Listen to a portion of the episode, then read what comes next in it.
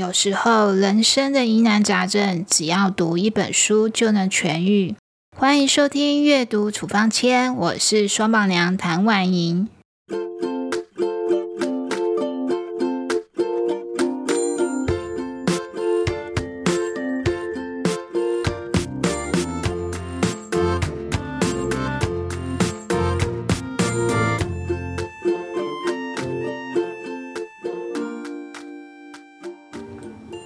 今天要和朋友们分享的这本书呢，是《使女的故事》。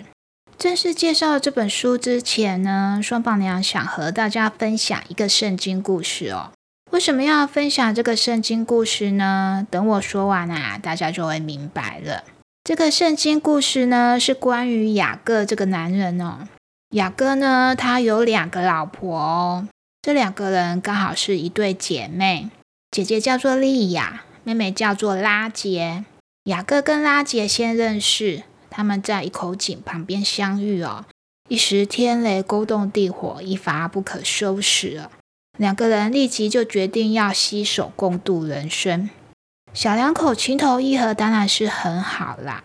可是呢，中间有个阻碍哦，就是拉杰的爸爸拉班。大家想想看哈，从小养到大的漂亮女儿。然后被不知哪里冒出来的混小子拐走了，说什么也无法平息心里的怒气嘛，对不对？还好啊，雅各算是一个非常有肩膀的男人哦。雅各就跟拉班说啊，为了跟拉杰在一起，我愿意为你工作七年。拉班啊，心里想说，哇，这么划算的事情，所以他就答应了。因为雅各啊很爱拉杰，所以他把这七年当做七天来看，度年如日哦，七年一下子就过去了。时间一到啊，雅各马上通知拉班：“现在可以把拉杰放心交给我了吗？”拉班说：“当然可以哦。”二话不说就帮小两口办了一场婚宴，开开心心的嫁女儿。谁知道拉班有别的心思哦。他暗中把姐姐莉亚送去跟雅各圆房。雅各呢，可能是太开心喝懵了，还是怎么样，居然没有发现。直到早上啊，醒来看见旁边睡的是莉亚，才大惊失色。雅各啊，气呼呼的跑去跟拉班理论：“你怎么把莉亚送来跟我圆房呢？”拉班啊，早就想好了借口。拉班就说啊，在我们这里呀，姐姐没有结婚啊，妹妹是不能结婚的。雅各说：“可是我爱的是拉姐耶。”老板就说：“小伙子，这还不简单吗？你再帮我工作七年啊，我就让你娶拉姐，一次带走两。”雅各听了啊，虽然非常的生气哦，可是基于对拉姐的爱跟承诺，他又忍了，娶回两个姐妹花哦。接下来呢，就是两个姐妹花争风吃醋的过程。雅各呢，虽然非常宠爱拉姐，可是偏偏两个人始终都没有爱情的结晶，反倒是莉亚接连生了三个儿子哦。拉杰啊，又气又急，他跟雅各抱怨：“给我孩子，不然我就死给你看。”雅各无辜的说：“啊，不让你生小孩的是神哎，又不是我，你冲着我发火有什么用呢？”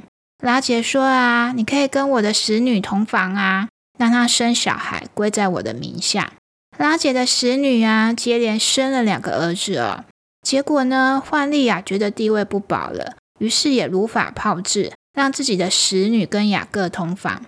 丽亚的使女啊，又生了两个儿子。那之后啊，根本就是生小孩的战争了。最后啊，雅各总共有十一个孩子。这也是使女真正的典故哦。好，大家记住这个典故，还有使女这个关键词。这个故事呢，还有一个后续。后续呢，就是雅各跟他的丈人呢起了冲突，雅各就带着姐妹花要逃跑了。嗯，老丈人呢就派人追了雅各七天七夜哦。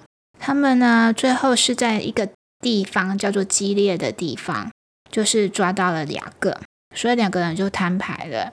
两个人最后决定啊，老死不相往来。好，大家再记住第二个关键词：激烈。下一段的节目里，双宝娘将正式介绍使女的故事，里面大概会讲到一些剧情，还有简介，有暴雷的危险哦。如果你个人不喜欢暴雷啊，可以听到这里就停下来。八秒的音乐过后，我们马上回来。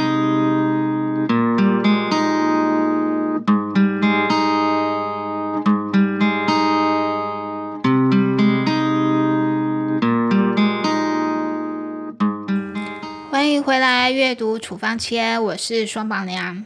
刚刚第一段呢，介绍过使女的典故，还有基列国这个地名的由来啊。那接下来啊，我就要来介绍《使女的故事》这本书的内容简介了。《使女的故事》啊，这本书将时间设定在未来的美国，未来的地球啊，严重的环境污染导致女人的生育力下降哦，人口的出生率啊降到冰点，婴儿生下来啊，存活率只有百分之二十，人类面临灭绝的危机哦，暴力和犯罪无所不在。社会上人人自危，女人更是如此哦。小说里面的女主角说啊，她晚上从来不跑步，不去自助洗衣店，就算是大白天啊，她也只敢走行人比较多的地方。他甚至不信赖警察，每天生活都过得非常的小心翼翼哦。社会不安定啊，两性关系也连带受影响。女人瞧不起男人，男人又不尊重女人。紧张的两性关系又造成负面的社会氛围，抗议事件啊层出不穷。大家都知道哈，一旦一个社会啊动乱起来，就有很可能会发生政变。政变之后呢，一个新的国家产生了，叫做激烈共和国，就是我在第一段里面提到的激烈，从美国独立出来哦，成为一个由宗教跟集权统治的国家。激烈的统治者呢，把圣经呢奉为圭臬，他模仿圣经里面的生活方式啊，甚至到达一种非常荒唐、非常可笑的境界哦。激烈国啊，把女人分成几类，分别是夫人、嬷嬷、使女、马大，还有经济太太以及荡妇，还有一群啊是年老色衰、不能生育或曾经犯错的坏女人。他们被分派到边疆，住在集中营里，每天面对的环境是核废料。那女人啊，日子不好受，男人也一样是受害者哦。不过，因为今天的题目主要是讨论女人，所以我在此就不多说。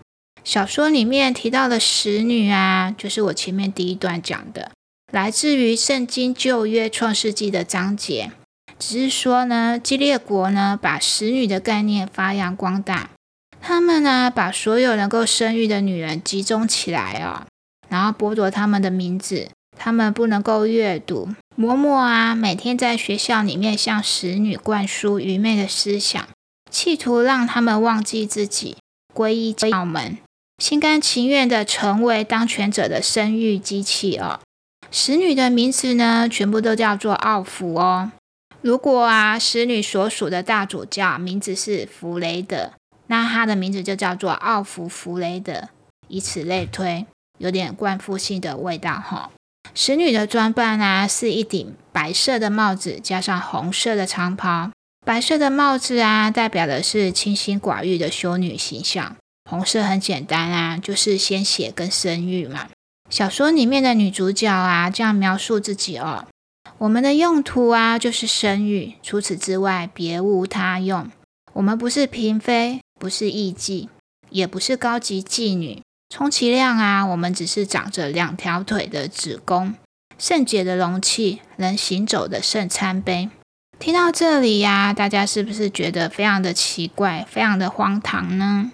下一段的节目里呢，双宝娘会聊聊《使女的故事》这本小说的周边花絮，还有开出今天的阅读处方签。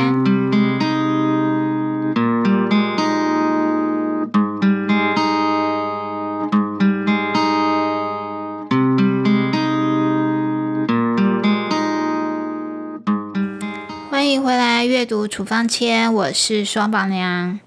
按照惯例啊，来聊聊《使女的故事》这本书的周边花絮。大家知道吗？《使女的故事》啊，其实是一本三十五年前出版的小说哦。当时啊，出版的时候销量平平，却因为啊，川普当选美国总统之后开始畅销。为什么呢？因为美国的《时代》杂志写了一篇文章批评时政啊。他说啊。现在的美国啊，根本就是激烈国的翻版嘛，犯罪率居高不下，社会动乱。这篇文章散播出去之后呢，《使女的故事》这本书就开始大卖起来哦，甚至翻拍成美剧。当时啊，小说只有一集哦，美剧啊却拍了四季，可以看得出来走红的程度吧。《时代》杂志的那篇文章啊，让《使女的故事》这本书被大家看见了。但真正让这本书大卖到八百万册的啊，其实是因为美剧的翻拍哦。连作者本人啊都说啊，他之所以会写续集啊，正是因为美剧的走红哦。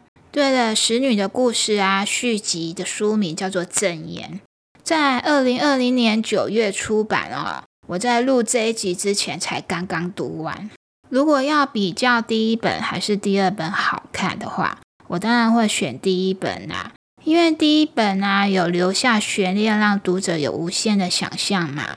可是第二本呢，有点像参考书后面的解答哦。虽然我看的时候很想知道结局，看的时候心情也非常的紧张哦。可是啊，看完第二本的时候，我的心情没有像第一本的时候那么激动，就是一种啊，原来是这样的心情哦。好，接下来呢，要开出今天的阅读处方签了。使女的故事呢，适合推荐给谁阅读呢？大家知道吗？其实双榜娘啊是结婚六年才生小孩哦。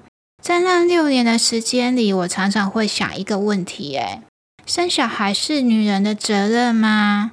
如果啊你也有相同的疑问啊，我想你非常适合打开《使女的故事》来阅读哦。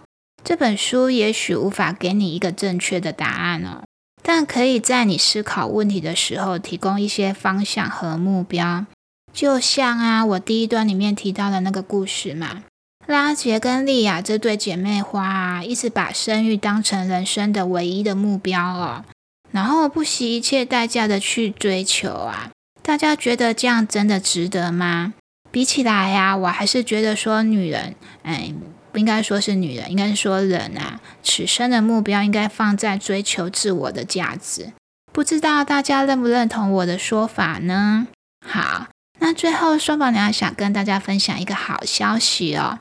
前几天呢，我发现《阅读处方签》这个节目啊，居然挤进排行榜了。目前呢，排在教育类的第一百六十二名哦。姑且不论名次是好是坏啊，我觉得可以进排行榜就是一种肯定，一种鼓励哦。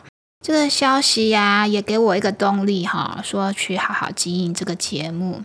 所以啊，我今天在这里还是不能免俗的，要拜托大家帮我评分跟留言，让节目啊可以让更多的人看见跟听见哦。谢谢大家。那下一集的节目里呢，双宝娘想要分享一本影响我非常深远的书哦，也是少数几本我想到就会想要打开阅读的书。欢迎收听阅读处方签，我们下次再见喽，拜拜。